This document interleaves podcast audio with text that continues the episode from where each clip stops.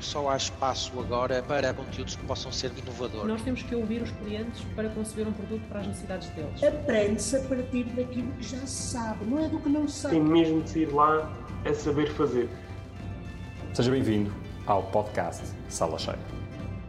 A convidada deste episódio do, do podcast Sala Cheia, eu diria que dispensa uh, apresentações, uh, é a Isabel Alçada, uma das uh, coautoras da conhecidíssima coleção Uma Aventura, não só, mas, mas também. E desde logo por isso é alguém que está no meu imaginário desde que eu era criança e comecei a ler aqueles livros. Ora bem, quando nós estamos aqui a pensar nas pessoas que gostaríamos de conversar no, no podcast, fazemos aqui uma, uma, uma, análise, mas esta, esta, esta convidada surgiu de forma muito natural, não só pela sua enorme experiência no, no, campo da leitura e da, da, política da leitura, mas também, naturalmente, pela sua experiência uh, na área da educação, que passou por diferentes dimensões, nomeadamente a formação de professores e que culminou na sua passagem pelo governo, uh, em concreto no Ministério da Educação. E, portanto, era alguém que era muito evidente um, ser merecedora de, de, um, de, um, espaço para partilhar connosco uh, aquilo que são as suas ideias sobre a educação. E foi uma conversa bem abrangente, uh, muito interessante e que eu convido a ver até ao fim. Professora uh, Isabel Alçada, muito bem-vinda aqui ao, ao Sala Cheia, este espaço, eh, como eu dizia, onde nós procuramos, de alguma forma, contribuir para uma discussão mais, mais alargada dos, dos, mundos ou sobre os mundos da, da formação e da, e da educação. E quando, quando enfim, me comunicou que aceitava este meu convite, eu vou dizer o que é que eu fiz. Eu fui à casa dos meus pais e fui procurar um livro, um livro muito especial para mim. E o livro é este. Ah, provavelmente reconhecerá. Provavelmente reconhecerá e é, é, é, o primeiro livro de uma aventura que eu, que eu li. Eh, eu creio que terá sido, talvez. Em, muito em... obrigada por começar desta forma a nossa conversa, que para mim, como pode imaginar, é muito, muito gratificante eu ver dizer... adultos que têm estas claro. lembranças, não é? De quando leram os nossos livros e, e temos tido essa experiência, a Ana Magalhães e eu, de encontrar muitas pessoas, várias gerações já, na, muitas vezes na Feira do Livro vêm os pais e os filhos. Uh, Sabe que eu, eu, eu, eu, creio que recebi este, este livro, um, ehm, uh, eh, eu creio que foi em 88, e portanto lembro, foi o primeiro livro de uma aventura que eu, que eu tive, e a minha irmã teve ao mesmo tempo um outro, uma aventura na escola, um, ehm, e, e, portanto foi o primeiro livro que eu, que eu li e recordo-me de ter devorado o, o, livro e depois, e depois deste livro uh, li muitos outros livros de uma aventura e vários deles li várias vezes, uh, que é uma coisa, uma coisa curiosa. Um, e portanto eu, eu hoje olho para trás e percebo que durante uns anos da minha vida eu, eu tinha uh, uma espécie de, de amigos virtuais, mas amigos virtuais em papel, mais, mais quatro ou cinco amigos, não é? O Chico, uh, a Teresa, a Luísa, o João, depois o Caracol e o Faial, não é? E, portanto, foram, foram amigos que me acompanharam em muitas aventuras na minha imaginação durante muitas, uh, muitas horas.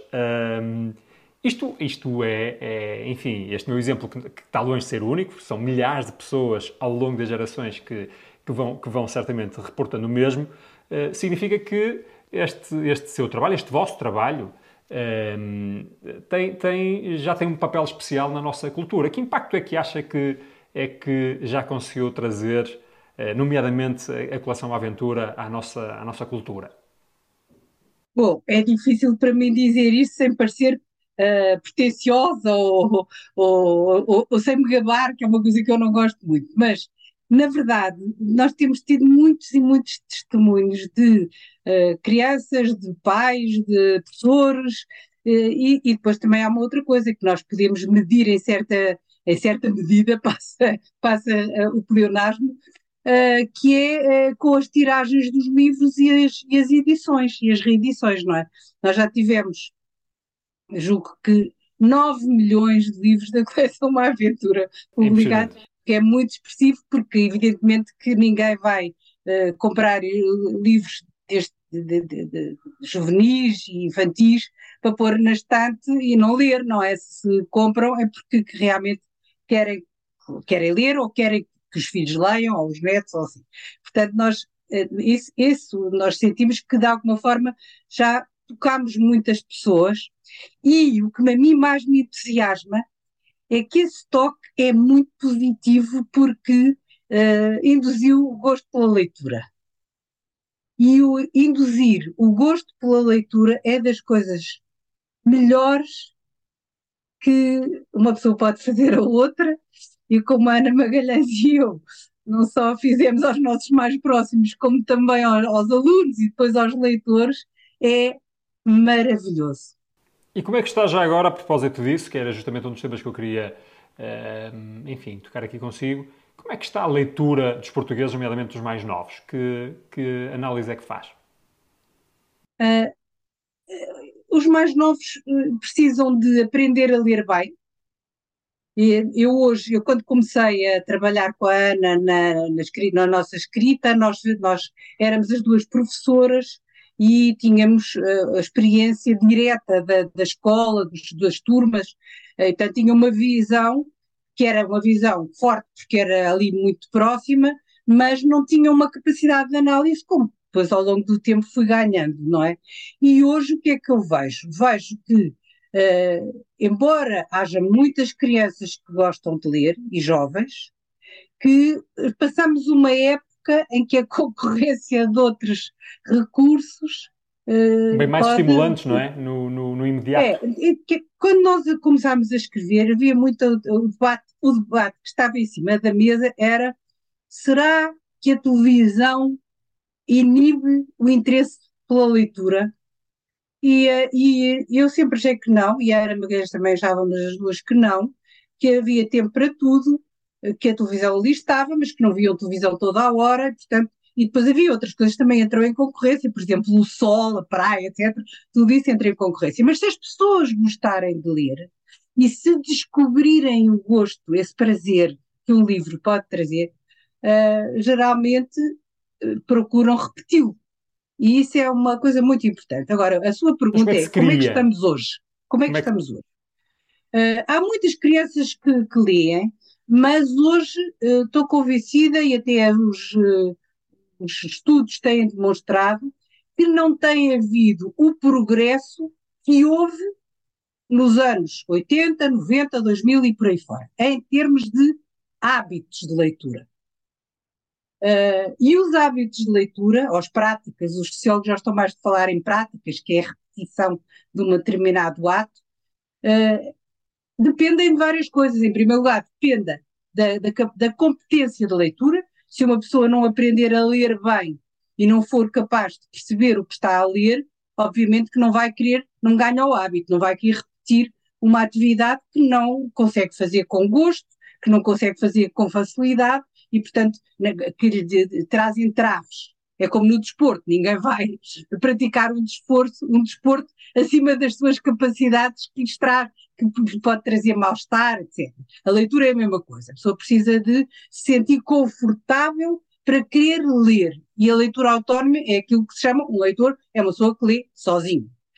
Uh, a escola tem, feito, tem tido um papel muito importante. A formação dos professores tem ido nesse sentido. Nós tivemos um projeto que eu tive o gosto de coordenar a, a equipa inicial, que foi o lançamento da rede das bibliotecas escolares, já há, há décadas, e foi de facto uh, um, um, recurso um, muito importante para, para o acesso à leitura, para que toda a gente pudesse requisitar livros gratuitamente, portanto, não havia, deixou de haver o impedimento para aqueles que não podiam adquirir, uh, também não, podia, não podiam ler, isso deixou de acontecer, as escolas hoje em dia têm as bibliotecas e estão equipadas, os professores também foram recebendo cada vez melhor formação em matéria de ensino da leitura, ainda precisamos de ir mais longe, por uma razão muito simples, porque a ciência tem evoluído imenso claro. neste campo, do, da ciência da leitura, e nós precisamos de trabalhar com os instrumentos mais atuais que a ciência nos dá. E por isso precisamos que os professores que já, que já estão uh, no terreno, que uh, tenham a oportunidade de ir mais, de conhecer aquilo que a, que a ciência nos diz e, e os novos também que sejam formados. Uh, e o que é que a ciência base... diz em termos de uh, que possa transformar em dicas práticas uh, que possa partilhar connosco para que quem nos esteja a ver ou ouvir possa implementar, nomeadamente junto dos seus filhos, netos, etc., para Muito estimular bem, o gosto leitura, pela leitura. Muito bem. Eu, eu vou fazer por partes, porque cada idade é diferente de outra. Antes de começar a aprender a ler, é importantíssimo que as crianças, com os adultos, tenham a, a possibilidade de ver livros, de conversar sobre livros com os adultos, com os pais, de folhear, de fazer perguntas sobre os, os livros, de perceber que o texto se, os textos que estão ali, geralmente os livros para crianças são curtos, nos trazem mensagens, que ouçam os pais ler essas mensagens, ouçam os pais, ou os avós, ou os tios, ou os padrinhos, ler, ler alto. O, ler alto é, e a pessoa, de alguma forma, o cérebro vai registar uma novidade que é o ritmo de discurso que é diferente do ritmo da oralidade. E também vai criar uma coisa que é muito importante na infância, que é uma interação afetuosa à volta de alguma coisa que exige proximidade física. Portanto, isso é uma primeira. Antes de aprender a ler, tudo o que seja ler com os pequeninos, mostrar-lhes livros, é muito importante para uh, que depois eles tenham maior, mais facilidade em aprender a ler. Quando começam a aprender a ler, também é bom que continuem a ouvir ler e que os adultos, agora estou a falar sobretudo para os pais, os professores depois é outra, é outro, se quiser, é outro, outra atividade, porque tem que ser, são técnicos, não é? Claro. Neste campo, e, os, embora também tenha toda a parte humana que é essencial. Mas os pais podem uh, estimular os, as crianças a, a lerem o que já conseguem ler. Aliás, posso-lhe contar uma coisa que fiz muito recentemente com a Ana Maria Magalhães, e foi até encomendado pela Fundação Belmiro de Azevedo, é do LOG, que, é, que, tem sede aí no Porto, eu faço parte da, da, da, do Conselho Consultivo, e, e então uh, encomendaram uh, livros que estão online e gratuitos, em que uh, as histórias, e foi um desafio para mim e para a Ana Magalhães, fazermos histórias usando só uma parte pequena das letras, das sílabas, chama-se os, os uh, fonemas, grafemas, há, que eles, eles vão aprendendo e à medida que vão aprendendo, ter, disporem de histórias completas com uh, só com aquilo que eles já sabem, para terem o gosto da vitória de já conseguir ler uma história inteira. E os livros foram, uh, foram ilustrados pelo Nuno Feijão, que é um grande ilustrador, uh, são muitíssimo atraentes e apelativos os desenhos. As histórias são simples, como, como claro. é natural. Tem que se repetir as palavras, as personagens, etc. E a mim deu muito prazer. É quase como, deu-me o prazer que eu já li, que, que certos, certos compositores musicais têm, que é compor de uma forma minimalista. Só podes usar uh, estes recursos.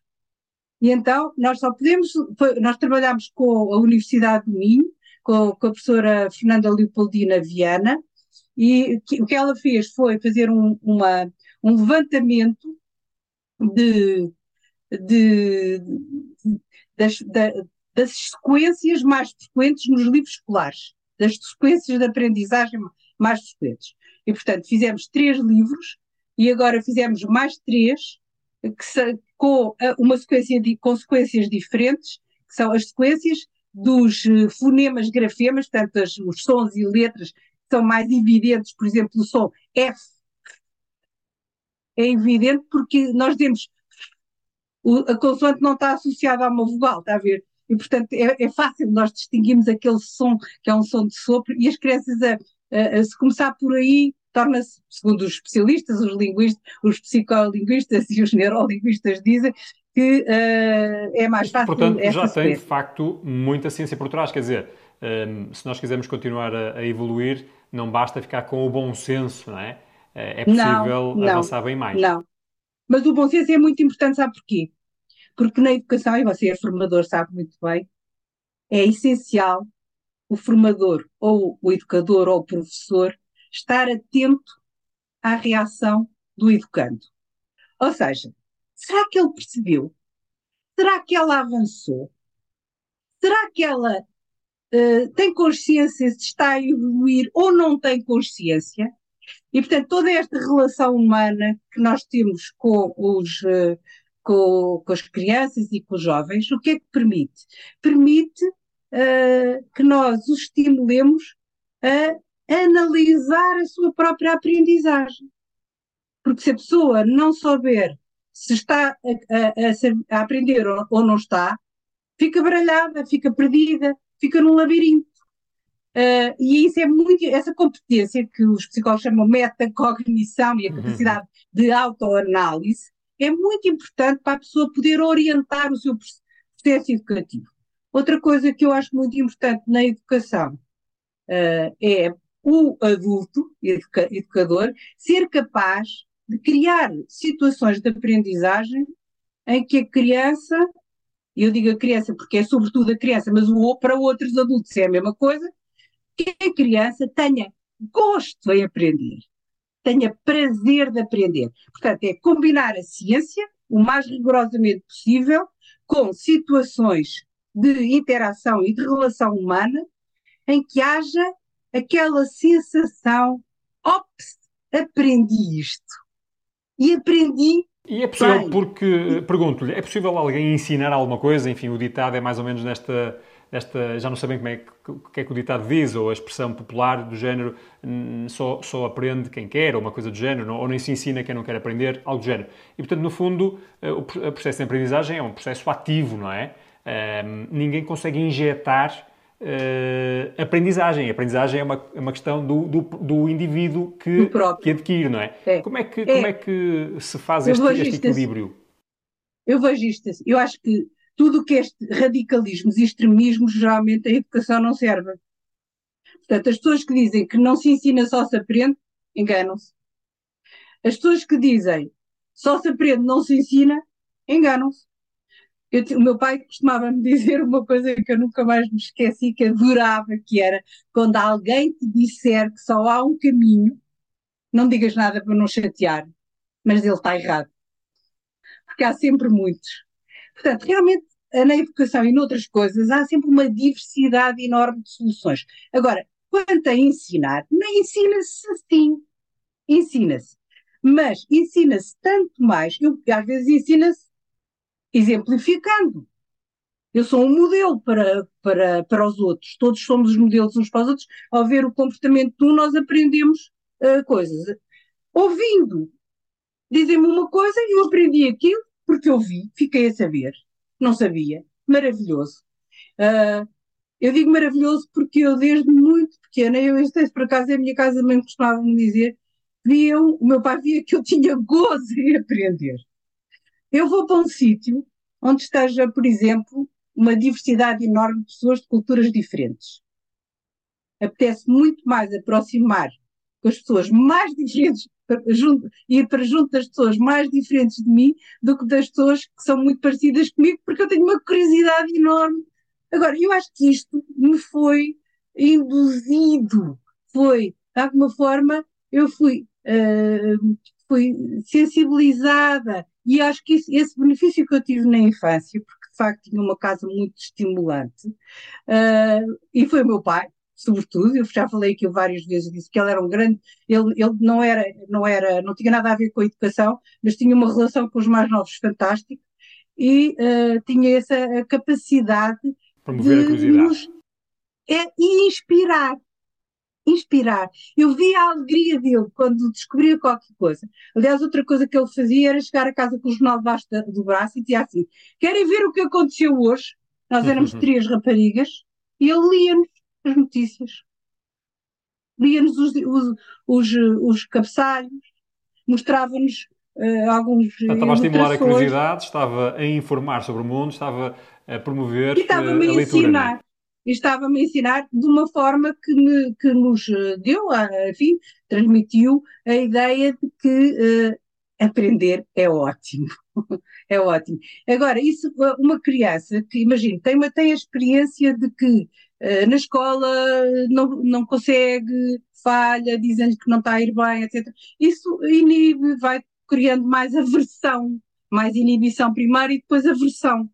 Uma criança quem se, uh, se estimula, e o mesmo com os jovens, e o mesmo com os adultos. Se Mas... nós dissermos, se eu lhe disser que vi o podcast uh, sobre a, aquela rapariga que fez sobre a voz, uhum.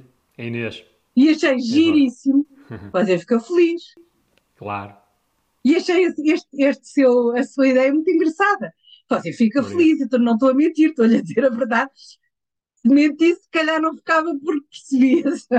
Portanto, é esta verdade e estimulante que é realmente importante também na educação. O Giganton é um software que o vai ajudar a levar o seu negócio de formação a um novo patamar. Com a nossa solução, em poucos dias vai ter um site totalmente desenhado para as necessidades das empresas de formação e que permitirá comunicar os seus cursos, gerir automaticamente as inscrições e processar pagamentos, por exemplo. O Giganton foi criado a pensar em quem tem que gerir formação, ajudando a poupar tempo e aumentar o seu impacto. Descubra-nos em giganton.com.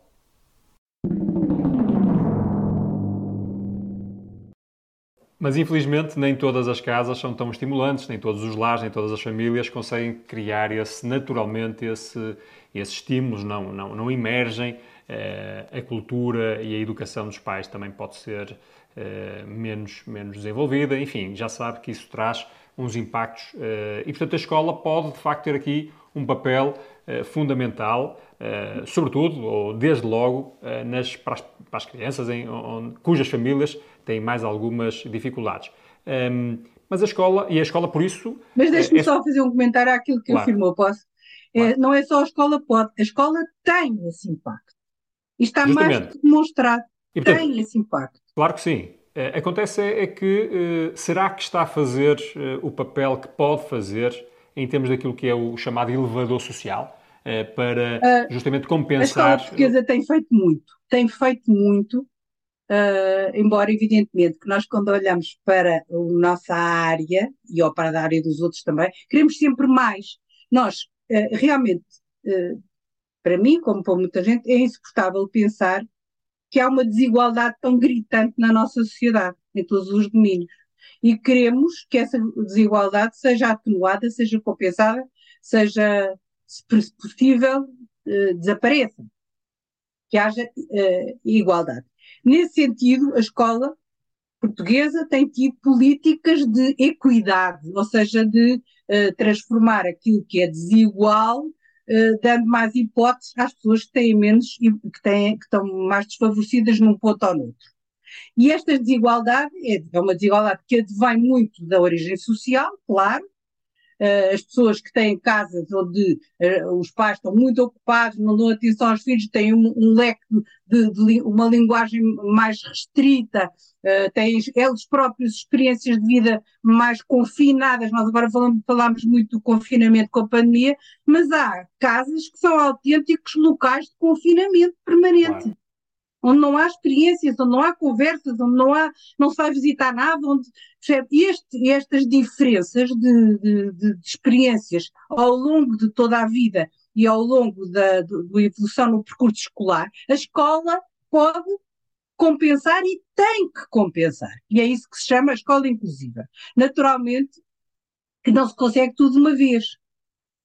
A escola portuguesa tem feito realmente um, um percurso. Se, se olhar para uh, uh, os resultados, por exemplo, nos testes internacionais, uh, por exemplo, o PISA, não é? Que é o teste que toda a gente mais ou menos refere nas várias áreas da leitura, na literacia de leitura, da matemática, das ciências, vemos que Portugal fez uma evolução muito positiva e que muitas crianças de meios desfavorecidos atingiram patamares altos ou muito altos. Mas, ao mesmo tempo, o que é que nós vemos? Que ainda temos 20%, por exemplo, em leitura, nas últimas, em 2018, tínhamos 20% de crianças, de jovens de 15 anos que tinham ainda uh, um nível muito baixo, o nível 1 do mais baixo do PISA, não conseguiam ler, e 23% em matemática, e 20% em ciência. Está a ver? Isso o que é que me demonstra? Demonstra que uh, não são todos de meios desfavorecidos, mas a maioria é de meios desfavorecidos. Está a um caminho precisamos... a percorrer.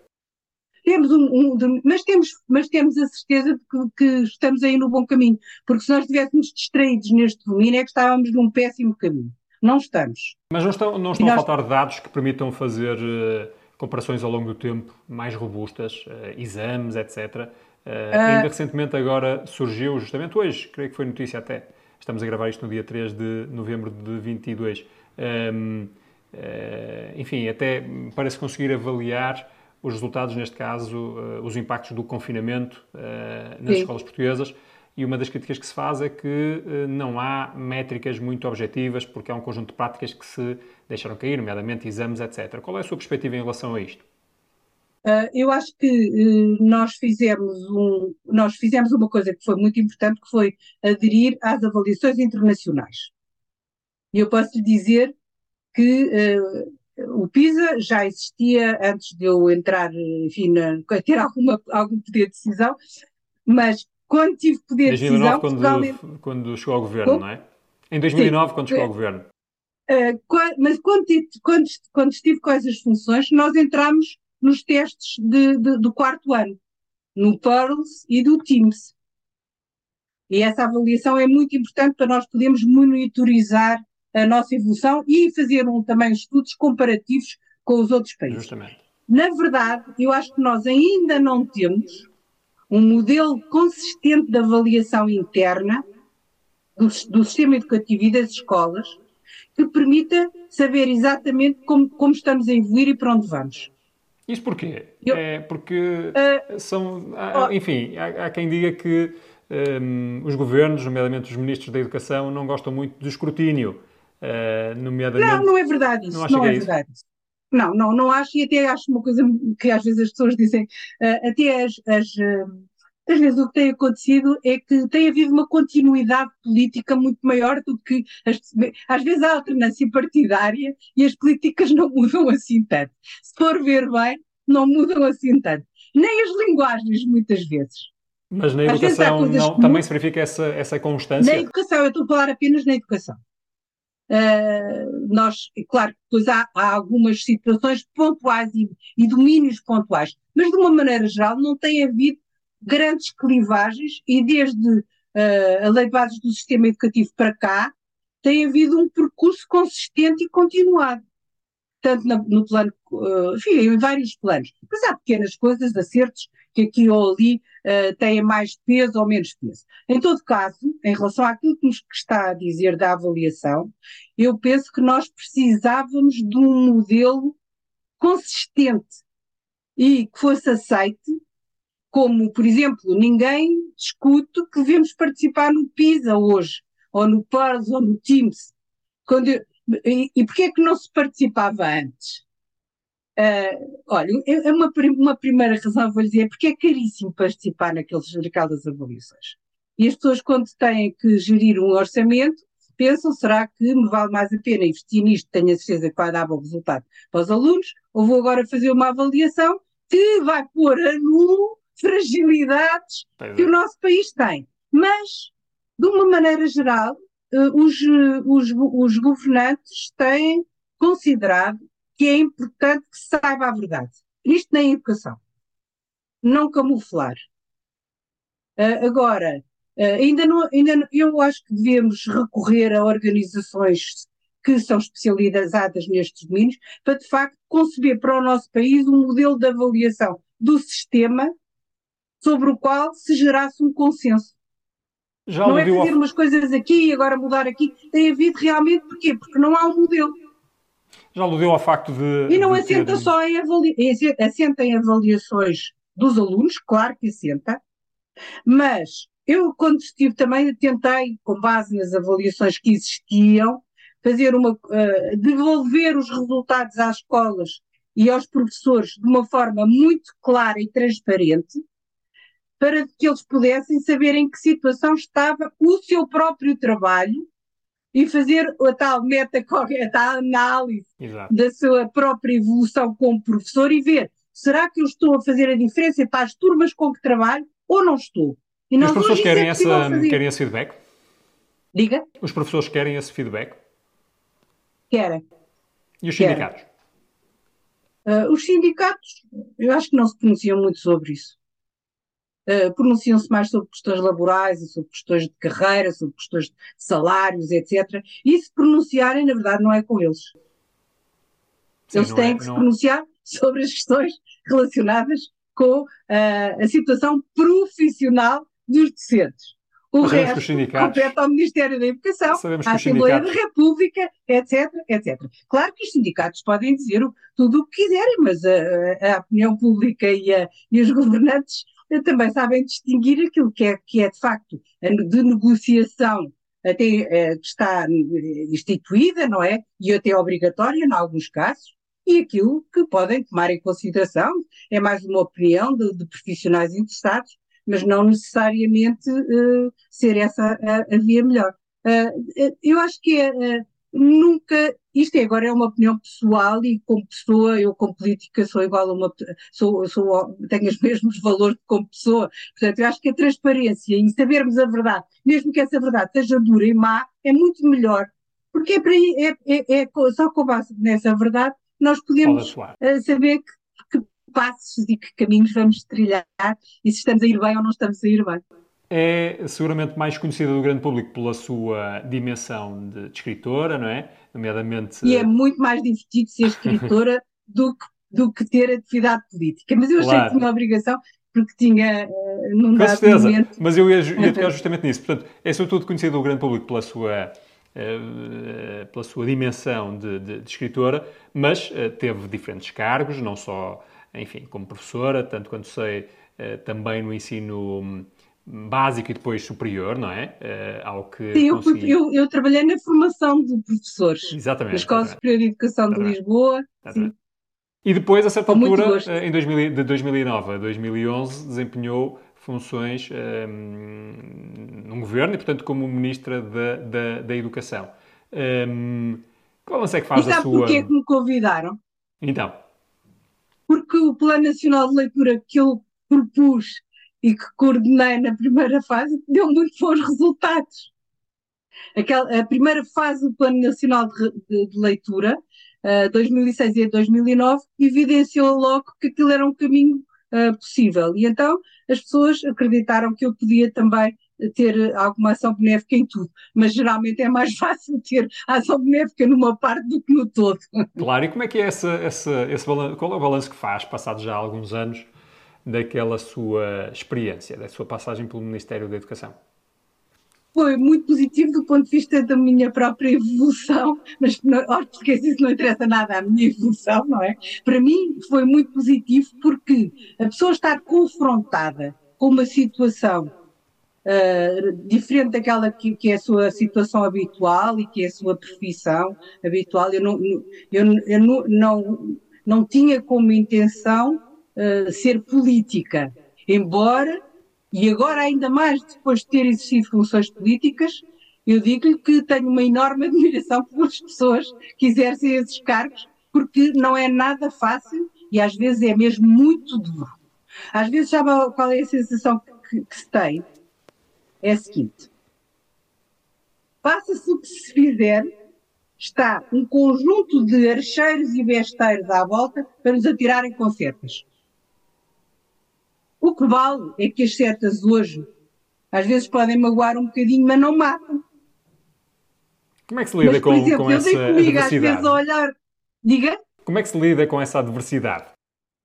Com resiliência, com resiliência, com convicção, as pessoas muitas vezes, pronto, também analisando a situação. Às vezes eu estava no Parlamento, nas, nas comissões, etc., e via deputados a porem questões, a, a, a, e ficava assim, mas estas pessoas estão a pôr estas questões por razões que têm a ver com a confidencialidade política e não necessariamente com aquilo que eu estou aqui a propor. E, portanto, eu vou propor isto e acho que isto é bom e continuo a propor. Portanto, se eles estão ali numa, num, numa, num relacionamento de conflitualidade, olha, eu tenho que, tenho Mas não sabia que ia ser isso, eh, que ia, uh, Quer dizer, uh, eu posso te dizer uma coisa, ninguém sabe antes de experimentar. Porque é muitíssimo mais duro do que se imagina. E o, e o Ministério da Educação em particular é enfim, é um colosso um, onde seguramente se um, um, enfrentam uh, interesses muito divergentes, muitas vezes. Como é que é Mas conseguir... o próprio Ministério da Educação tem pessoas capazes, como dedicadas e, e leais. Às vezes as pessoas dizem é, é realmente muito grande. O que é o, o maior colosso nem é tanto o Ministério, é o que o Ministério gere. Claro. Nós temos 135 mil professores. Já viu o que é? É um sistema. Já viu o que é? Nós temos 9 mil escolas. Não há nenhuma empresa que tenha 9 mil delegações. E faz É sentido uma o Ministério muito- ter tanto poder, eh, enfim, a ser uma dimensão tão. a gestão da educação ser tão centralizada? Isso, é- até, até pela, pela dificuldade de gestão, isso é, é um modelo eficiente e eficaz, É. antes de mais? que agora está-se a fazer. Há, tem havido sucessivamente tentativas para que a gestão não seja tão descentralizada. Mas aqui é preciso Tão descentralizada ver, ou tão centralizada? tão centralizada. E tem havido medidas para, para tentar descentralizar. Mas o que é que é isso descentralizar? A questão é, nós te- temos que saber o, o que é que é, é descentralizar. Imaginemos o currículo. Vamos pensar no currículo, naquilo que se propõe que as crianças e os jovens aprendam. É claro que hoje em dia, no século XXI, nós temos uma diversidade tão grande de assuntos que são interessantes e sólidos do ponto de vista da, da, da formação e que são e- e, eh, que podemos dizer, eh, se calhar podíamos entregar a- a- a- às escolas a escolha daquilo que querem ensinar. Mas será que isto é justo? Será que não vamos reforçar eh, diferenças e aqueles que têm maiores fragilidades não ficam ainda ma- mais frágeis? Não, é, não, não será natural que um Estado eh, proponha uma base comum para todos? Eh, bom, eu acho que é indispensável que isso exista, porque senão pode haver lacunas na, na- numa área científica essencial, ou pode haver. Enfim, tem que haver uma base comum. Mas, a partir dessa base comum, eu no meu, no, no- meu mandato no Ministério chamava-lhe metas de aprendizagem, as metas de aprendizagem que eu tentei que fossem adotadas, eh, e agora chamam-se aprendizagens essenciais, mas no fundo o princípio é o mesmo. E, mas estão no quadro agora de uma flexibilidade curricular que permite aos professores e às escolas ter uma margem de escolha. Por exemplo, hoje em dia as escolas podem ter até 30% de gestão do currículo. Portanto, no fundo era E aquele os pro- princípio que o seu pai, eh, enfim, do que o seu pai defendia, eh, curiosamente, que era há vários caminhos para chegar a um fim. Portanto, no Há fundo, sempre a mas ideia é o quê? mesmo Apresentar com um o currículo único, há vários caminhos sempre.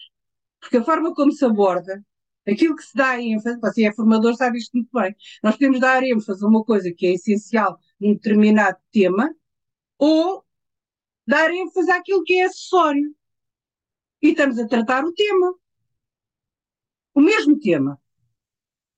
Portanto, há sempre uma margem enorme de diferença. Depois, na gestão, na gestão, eh, das, das- digamos, das, das instituições, das escolas, o funcionamento, eh, a certa altura, eu dei comigo a pensar, todos os dias, mal acordava de manhã, nem lhe passa pela cabeça que eu- o que eu vou dizer. A primeira coisa que me ocorria era o seguinte: Deus queira que ninguém se magoe nas escolas. nas escolas. Porquê? Porque, do, meu, do ponto de vista eh, de- do- dos meus sentimentos pessoais, eu comecei a sentir que eu era responsável pela segurança de todos aqueles miúdos. E só conseguia respirar. Imagina o quê, não é? Ter o, o sistema em que com crianças pequeninas, médias, etc., todos, cada um com a sua ideia, Todo- e eu todos os dias recebia na- no, no Ministério, no gabinete, nós temos um gabinete de segurança, eh, todos os dias eu recebia a notícia do que é que tinha acontecido nesse ponto de vista, porque isso, Isso, é eu, essencial. eu tenho que insistir num ponto. Isto não é de facto um, até um bom sinal de que eh, não será um excesso de centralização. Eh, Não, mas eu ia, ia lhe dizer, não, eu acho que o ministro tem que saber. Porque às vezes pode. Imagino que numa escola há, vários, há, há, muitos, há muitos acidentes. Com certeza. Há qualquer coisa que não problema. está a funcionar. Mas o que me fazia descansar e não viver em pânico é que sabia que contava com todos os diretores e todos os professores para tomar conta do sistema. Portanto, e eu reuni uh, várias vezes ao ano, eu estou a falar de mim, mas os outros ministros fizeram o mesmo, não é? E este ministro está a fazer o mesmo. Reúno várias vezes ao ano com os diretores para haver uma, para haver um, para primeiro saber o que é que está a passar no terreno de facto, não é ir só a uma escola, tem que haver um, um, uma informação mais vasta para que a pessoa depois possa, de alguma forma, monitorizar um modelo, mas não é tudo decidido no Ministério. O Ministério tem que ter, porque senão, eh, diga-me lá uma coisa, se houver realmente casos graves, uh, onde é que vão bater à porta para pedir responsabilidades? Isso é, isso é evidente, isso é evidente. Uh, Deixa-me dizer-lhe uma coisa, sabe que a minha mãe uh, foi professora do primeiro ciclo a, a vida toda, uh, as minhas tias, irmãs da minha mãe igual, a minha irmã é professora do terceiro ciclo e do secundário, portanto eu, eu sempre vivi de perto num, num, de, de, de, professores, de professoras em particular. Um, ehm, e há uma história que recorrentemente aparece, enfim, há uma angústia que recorrentemente aparece na vida dos professores, que é a colocação, portanto, eh, enquanto não é se é efetivo, não é? Eh, está-se naquela angústia ano após ano e, e depois há ali uma, uma, um algoritmo qualquer de alocação de professores, que aparentemente vai mudando com alguma regularidade, que para mim, confesso, eh, nunca entendo. Já me tentaram explicar muitas vezes, eu nunca consigo entender, é demasiado para a minha capacidade, mas acho sempre muito estranho, enfim, todo este, este processo. E, portanto, estes problemas, nós estamos em novembro e continuam-se a ouvir histórias de, de, ainda de problemas na colocação de professores e coisas do género. Isto é um problema que se arrasta um ano a seguir ao outro. Isto faz algum sentido ainda, ainda ser um problema? Eu estou-me a rir, sabe porquê? Porque este, este você dizer é verdade, é que isto existe, sempre existiu. Isto sempre existiu, só que este ano, tá, este ano por causa da, do, da reforma de muitos professores, porque houve, se quiser, uma onda que as pessoas foram até ao final da carreira e agora estão-se a reformar muitos. E esse, o facto de haver muitos a reformar vem da, da, da, se quiser, de uma geração que entrou num momento em que o sistema acolheu muitos professores. Claro. Neste momento estão-se a reformar e realmente devia ter havido medidas para compensar esta, esta reforma. Mas o problema maior nem é das reformas, existe e, não é, e é preciso tomá-lo em consideração. e é importante, Ninguém Como? se reforma de um dia para o outro, já se sabia, isto é perfeitamente claro, previsível. Sabia-se, sabia-se, e já uma coisa que uh, pois é, é, indispensável estimular as instituições de, de, formação, as instituições do ensino superior, a, a, ter uma oferta adequada para suprir as necessidades. Mas também, é, como você disse, há aqui um algoritmo na colocação que é muito, na verdade, só o compreende quem sofre dele. Só compreende em minúcia quem, quem sofre. Porque é uma coisa que aparentemente é absurda. Mas uhum. sabe porquê que isto existe? Porque imagino que um professor se, se, está doente e o, o, problema maior é das, das substituições por doença. Porque num, numa população de 135 mil eh, professores no ensino público, porque são mais se considerarmos também o, o privado, nós temos uh, muitas pessoas que vão ficando doentes e que têm que ser substituídas e pessoas claro. que que, enfim, que em várias situações e que têm familiares doentes ou que estão grávidos, etc. Bom, esses, é, é, é, todos os dias, ao longo de um ano letivo, se colocam professores. Todos. As pessoas nem têm consciência, porque é tão grande o sistema que há sempre necessidade de, de preencher determinadas vacas. Imagine que uma pessoa que, tem, que está no, no, numa, no, no topo da carreira ou perto ou que já está muito avançada na carreira, eh, fica doente, e muitas são mais velhas, é natural que fique. É substituída por uma mais nova, mas o horário dessa pessoa era um horário com, com menos horas do que a pessoa mais nova eh, poderia dar. A pessoa mais nova só ganha um horário completo se der 22 horas. E a mais velha tinha 18, está a perceber? A pessoa vai dar um horário de 18 horas, fica prejudicada, porque não lhe pagam tudo. E portanto a pessoa não se candidata E ainda por cima vai para casco de rolha. Claro. Foi aí que encontrou, já claro. viu? Torna-se muito pouco atrativo uma, uma profissão assim. Imagina o que era uma, uma organização como a Caixa de Depósitos ou uma coisa assim, em que todos os anos o, os funcionários não soubessem onde é que iam ficar a trabalhar. Como é que não se resolve este problema se é um problema que já se sabe que todos os anos, enfim, é... Tem que se resolver. O maior problema aqui é o problema financeiro. É preciso mais recursos para que as pessoas possam uh, ser colocadas e, e, e, as escolas têm sempre horários completos e horários incompletos. Como é que você preenche os horários incompletos? Uma melhor articulação. In, in tempore, antes de eu, ser, de eu estar no Ministério, ou muito antes, o que acontecia é que se pagava como horário completo, percebe? Uhum. Porque havia menos. Há ineficiência, mas há mais eficácia, não é? Menor eficiência e muito mais custo. E eficiência financeira. Claro. Aqui claro. o problema maior financeira. é uma questão de eficiência financeira. Se nós estamos. Então, quando passamos é, é, por períodos de contenção, e, e agora nunca mais deixaremos de ter muita contenção orçamental, digo isto desde já, nós podemos achar que é indispensável aqui desbloquear aqui uma parte para poder resolver e dar maior estabilidade a, esta, a este melhor... mas logo a seguir vem outra vez. Não julgo que isto se vai resolver com muita facilidade infelizmente não vai. Uma melhor articulação público-privado não poderia Sim, mitigar e sobretudo isto? tornar a carreira docente mais atrativa porque com estas circunstâncias não é de facto os mais novos, quem é que está disposto a aturar uma coisa destas, não é?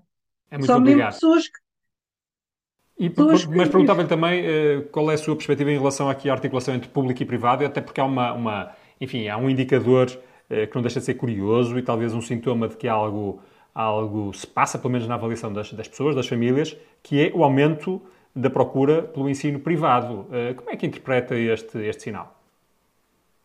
A questão é, eu, eu, em relação ao público-privado, o que me interessa é que haja boas escolas Portanto, eu andei no, no, ensino privado, posso lhe dizer, minha filha anda no público, eu andei no ensino privado. O que interessa é que as escolas sejam boas. Porquê é que as pessoas procuram o privado? As pessoas procuram o privado porque muitas vezes encontram ali maior, maior, maior estabilidade. Cá está, também os pais. Embora os professores no privado ganhem menos, muitas vezes as pessoas não sabem. Verdade. Ganham menos. Mas têm mais, mais estabilidade. Enfim, há, há maior controle da parte da direção em relação a. É mais pequeno o, o universo, portanto, há, há muito. Há controle, há, há, as, os diretores têm possibilidade de substituir mais rapidamente se uma pessoa não tem, está, está doente. Uh, e há realmente escolas privadas muito boas e há escolas públicas muito boas.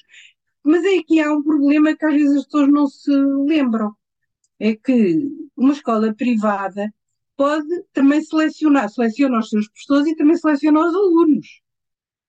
Se os alunos não, não tiverem bons resultados, as escolas podem incentivar as famílias, de uma forma às vezes bastante ativa, a que eles não vão, vão para o público.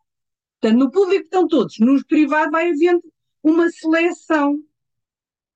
E isto também explica que as escolas privadas uh, tenham melhores resultados.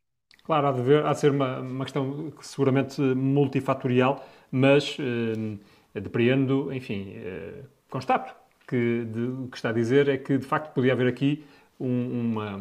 Enfim, o, o, privado não é, não é algo a arriscar, a arriscar de mapa. Não, de maneira é, nenhuma. Mas de acontece que de facto há, há, muita gente que acha que, que devia ser.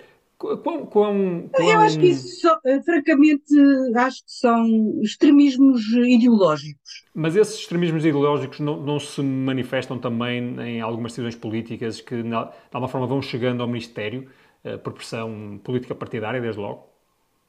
Uh, a questão do financiamento com, com o orçamento do Estado da, das escolas privadas, é isso que estava a falar. Por exemplo, isso é uma das manifestações uh, do, do, enfim, da, da, articulação entre público e privado. Não, o mas... problema é que uh, tem que haver um equilíbrio, percebe? Nós, uh, o financiamento do ensino privado não pode ser feito de forma a ir prejudicar o financiamento do ensino público. E se nós desviamos recursos para o ensino privado quando temos oferta no público, estamos a duplicar.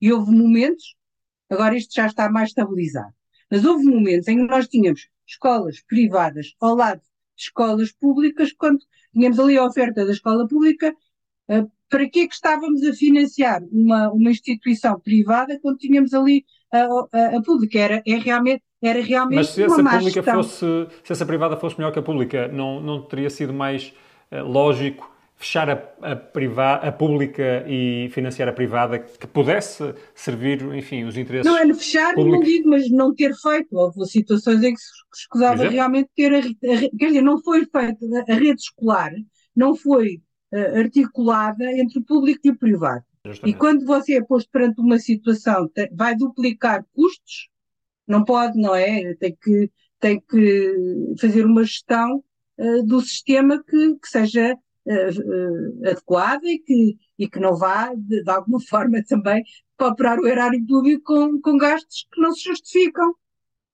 Voltaria à é política? É voltaria, à, voltaria à política ativa? uh, ativa. Eu, eu, neste momento, sou consultora do Presidente da República, não é? Isso, é, de alguma forma, não é, uma, uhum. não é uma intervenção política ativa, até em princípio uh, devo-me abster de ter intervenção política, uma vez que, que, é, que se trata de um. Eu estou num, numa função em que é um órgão, o um órgão supremo do, do Estado, e é um órgão uninominal, não é? Portanto, a única voz que ali existe, né, no sítio onde eu trabalho, é o nosso Presidente da República, que eu muito admiro e, e, e, e que eu tento apoiar com, com informação e, com, portanto, a minha, minha função é, é, é, ali é fundamentalmente uma função de uh, apoiar o trabalho do Presidente da República. Uh, voltaria à política. Eu tenho 72 anos, está a ver? Sabe que não, não o mundo está cheio não. de bons exemplos, pessoas bem mais velhas uh, com, sei, em vários sei, cargos. Não é? Sim, sim. E tenho também, sabe, 72 anos. Eu, eu já, já estou reformada de, como professora, não é? Estou a trabalhar na presidência, numa uma primeira fase em que eu não estava ainda reformada, depois reformei, fiquei a trabalhar sem o vencimento, naturalmente, não tenho só a minha pensão de reforma, e, uh, e além disso escrevo. Eu tenho uma vida cheíssima e divertidíssima, posso lhe dizer, porque a escrita, na minha idade, eu, eu quase às vezes fico assim um bocadinho mal as pessoas mais velhas dizerem que se divertem, mas realmente eu sou muito alegre, gosto de coisas que me dêem uh, uh, satisfação e a minha vida é muito. E além disso, depois tenho muitos netos e é uma vida familiar, graças a Deus, muito boa e portanto também. Então eu volto, volto um pouco a essa sua, essa sua dimensão uh, de escritora porque eu tenho desde logo uma curiosidade que, que, que me assola desde miúdo, ah, que é como é que é possível escrever um livro a par? Portanto, porque a sua coautora, Ana Maria Magalhães, portanto, são coautoras e, e ainda por cima tem a ilustração também do, do Arlindo Fagundes, portanto, é aqui um trio, mas quem escreve são duas pessoas. Como é que se articulam? Ah, como é que quem é que decide o que é que faz o quê? Como é que, por exemplo, se tiverem uma, uma divergência sobre uma ideia de um final, uh, como é que resolvem? Como é, como é que isto funciona? Nós, primeiro, conversamos sobre o livro antes de começar. Uh, qual é o tema, enfim, se é um livro da coleção Uma Aventura, já temos as personagens centrais e o estilo e uh, a, a, trama, é aquele tipo de redes, etc. Depois fazemos outros livros, nós já fizemos muitos outros tipos de livros e até para muitas instituições, e portanto neste momento até posso, posso dizer que estamos a escrever um, um livro para a imprensa nacional para transmitir aos jovens o que é a segurança social. Não é nada fácil não é nada fácil. Para, foi um pedido da Segurança Social e, do, e da, da imprensa nacional, estamos a trabalhar nesse projeto e uh, vai sair um, outra aventura, escrevemos uma outra aventura uh, e, portanto, vamos sempre fazendo uma aventura, geralmente fazemos uma aventura por ano. Como é que nós, como é que nós uh, conseguimos coordenar o, nosso, o nosso trabalho? Primeiro escolhemos o tema, e vamos e, e, o, e, o, e o ambiente e os contextos onde, onde a história se vai passar. O tema geral, não é? ainda, ainda sem pormenores. Depois, geralmente, fazemos visitas as duas aos locais onde a história se, se vai passar. Portanto, quando fizemos a aventura no Porto, imagino que eu, eu vou, a Ana, as avós dela são do Porto. Uh, eu, meu marido é do Porto. Mas eu eu ia muitas vezes ao Porto, já não lembro que é que ia tantas vezes ao. Ah, ia às escolas e além disso a, a mãe do meu marido, a minha sogra, vivia no Porto, eu ia muitas vezes ao Porto. Mas a Ana foi lá ter comigo um dia que eu estava para podermos ir ver os locais que queríamos que entrassem na, na história para vermos as duas em conjunto e conversar in loco sobre, sobre, sobre o. Portanto, vão vivendo a aventura. Vamos, eh, de alguma forma, conversando, vamos, nem é bem vivendo, é vamos nos imbuindo Ok. aquilo que pode vir a, a aparecer na aventura. E, e tomamos notas e tiramos fotografias, etc, etc. Uh, e então, depois disso, fazemos um plano muito detalhado. O que é que vai acontecer? No primeiro capítulo, segundo, por ali fora, esse plano dá-nos uma estrutura, mas muitas vezes é, não, não quer dizer que depois não seja alterado. À medida que vamos escrevendo, às vezes verificamos que afinal havia aqui uma coisa que não estava nada lógica e nós gostamos que as histórias tenham lógica e tenham, prendam não só a, a atenção da, da, das crianças, mas também as ajudem a pensar e ajudem a, a imaginar e ajudem a tentar descobrir e, e, que estimulem para que não fiquem passivas perante uma situação. Portanto, temos essas componentes e nós tentamos uh, ir construindo a história em conjunto como? Uh, sentamos as duas já à mesa e vamos dizendo alto as falas. e, a, e as falas e, as, e os textos do narrador. E depois vamos escrevendo assim, vai, vai continuadamente. Uh, ultimamente, quando foi a pandemia, continuámos como? Como damos nós os dois aqui agora a fazer? Uh, numa plataforma. Por acaso é a mesma que estamos a usar aqui. E agora, muitas vezes, trabalhamos com plataforma. Tra podemos trabalhar ao vivo ou Uh, Portanto, estão, a escrever, estão a falar e a escrever ao mesmo tempo, é isso? Estamos a falar e a escrever. E a ver-nos uma à outra para ver a reação que a outra está a ter àquilo. Sim, imagino que, a, que eu diga à Ana que dou uma, uma série de sugestões. Eu vejo logo na cara dela se ela está a gostar ou não. se ela está a gostar, eu entusiasmo e vou, vou desenvolvendo a minha ideia. Se ela não está a gostar, tanto eu como ela, contra-argumentamos logo. Muitas vezes não estamos nada de acordo. Não pode ser assim, ou sabe, ou isto é muito é simples, ou isto é muito complexo, ou isso eles não vão perceber, essa palavra não, não faz parte do léxico, não, não podemos pôr. Se a pomos, temos que explicar para não uh, impedir que a leitura prossiga.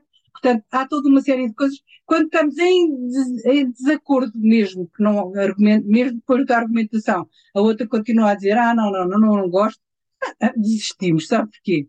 porque a possibilidade de ter ideias é infinita, não é? é. Porque é que nos fazemos maçar com uma ideia que uma deu e a outra não gostou? Largamos logo. Mas isto, essa atitude, é a nossa atitude habitual no dia a dia, percebe? Nós gostamos de, de ouvir os outros, ter em consideração, ver coisas diferentes. Se gostamos, ótimo, se não gostamos, também não alguma vez pensaram Alguma vez pensaram que iam ter uh, os resultados que, entretanto, têm tido? Não. Não, nunca pensámos. Nós pensámos que primeiro escrevemos para os nossos alunos, foi assim que começámos, não é? Depois escrevemos para tentarmos fazer um livro. A editora quis logo dois porque não sabia se nós éramos capazes de escrever outro e, portanto, disse, pôs-nos à prova, pedimos um número dois e disse que só publicava quando tivéssemos os dois, o segundo pronto. Depois uh, fomos fazendo e fomos recebendo cartas, no princípio, postais, depois passou aos e-mails, ainda, ainda recebemos um e-mail de um, de um leitor uh, que faz, fazem comentários, depois começámos a ter muitos convites para ir às escolas e depois vemos que o nosso trabalho foi ao encontro não, não só dos nossos alunos, não só de, mas foi ao encontro de muitas e muitas crianças portuguesas e, e fomentou uh, o interesse e a competência de leitura, porque uma coisa muito importante na leitura também é que só se adquire um, um nível alto de leitura com muita repetição da experiência. Claro. A experiência tem que ser, tem que haver muita experiência para se atingir um, um nível alto de literacia. Não basta, por exemplo, aquela coisa de estar na aula a analisar textos e não sei o quê, e a fazer uh, estudo com base na, na, na, dizer, no desmembramento dos textos, isso ajuda, enfim, para, para que as pessoas percebam um bocadinho a estrutura da língua, às vezes nem sei se, tem, se ajuda muito, francamente, mas uh, o mais importante é o ato de ler e o ato de escrever. Só se lê bem quando se lê muito e só se escreve bem quando se escreve muito. começou, o primeiro livro de uma aventura uh, saiu quando? 80 e... 2. 82. Portanto, 82. 40 anos, não é? 40 anos Ah, de... foi, foi, foi em outubro de 82, fez o, ano, o mês Portanto, há passado. 40 anos 40 que estão, a- anos, estão a escrever. E, e eu lembro-me quando, quando lia uma aventura, também lia de vez em quando. A minha mãe tinha um livro ou outro, depois eu entusiasmei-me eh, de uma outra coleção, da Enid Blyton, nos 5. e lembro-me de, de ser miúdo e ter essa, uma percepção que era, eh, de alguma forma, eu sentia que aquelas referências culturais não eram exatamente as minhas. Eh, e, portanto, tinha que fazer ali um esforço, lembro-me de ter essa, esta reflexão, ehm, porque sentia que aquilo não era tão fluido, aquelas, os comportamentos das personagens, as, os contextos, etc. E, no fundo, o que é que eu, que é que eu queria eh, perguntar-lhe? Eu, enfim, eh, já não leio um livro de uma aventura há muitos anos, mas presumo que, ao longo destes, destes, destes anos todos, eh, também tenham que ter reinventado, de alguma forma, o comportamento das personagens, os, os contextos, etc. Como é, que, como é que vão envelhecendo, ou melhor, aprimorando e ajustando as, as personagens, que na verdade têm sempre as mesmas idades, não é? Tem, só, Ehm, só envelheceram um ano neste tipo Pois. de, de séries, é, não, são sempre, têm sempre a mesma idade. E como é que, Senão como era é que foram atualizando isto? Como é que vo- vocês próprios se educam, Sobretudo- se atualizam? Ah, eu acho que é de uma forma bastante intuitiva, com o contacto que temos com a. Não, não, é, não estamos propriamente a, a pensar o, o, que é, que- o que é que mudou do- no mundo entre 1982 e, e, 1900 e 2022. Não. Ah, nós próprios fomos mudando também, não é? Nós hoje ah, usamos meios de comunicação, e se os meios de comunicação é que, é que realmente alteraram muito até o ritmo da aventura e as, e as situações porque hoje não podemos dizer que, que eles ficam isolados, têm telemóvel ou telefone, não temos logo que dizer que não há rede ali, não é? Ou que não levaram o tablet por qualquer motivo, não. Porque senão é absurdo. Ou, ou, eu lembro nas primeiras aventuras eles iam ver a lista telefónica. Hoje em dia os miúdos nem sabem o que é uma lista telefónica. Às vezes quando telefonam eh, para o meu telefone fixo, que eu ainda tenho, hoje em dia é uma coisa que está a cair em desuso até, não é? Eh, telefonam por causa de- de- de- dos, eh, divulgação, publicidade e assim, eu, eu dou comigo a pensar como é que estas pessoas ainda conseguem descobrir os números de telefone fixos, porque já ninguém tem listas de telefone, nem sei se ainda há listas de telefone, mas depois imagino que talvez haja listas de telefone fixo na internet, não sei. Agora há uma coisa que disse aí que é muito importante eh, para a compreensão do que é ler. Às vezes as pessoas dizem assim, eles não percebem o que lê porque não dominam, se quiser, a técnica da leitura. Não, não têm a técnica da leitura, não sabem, ah, não, não automatizaram ah, ah, a decifração do código, o uso do código para ler palavras, para ler frases, para ler textos, etc. E por isso é que não conseguem perceber. Pode acontecer isso. Acontece muitas vezes isso. E isso é- exige um investimento precisamente no, no trabalho sobre a aprendizagem da, da- básica da leitura. Mas há outra situação que impede as pessoas de compreender o que estão a ler. Sabe o quê?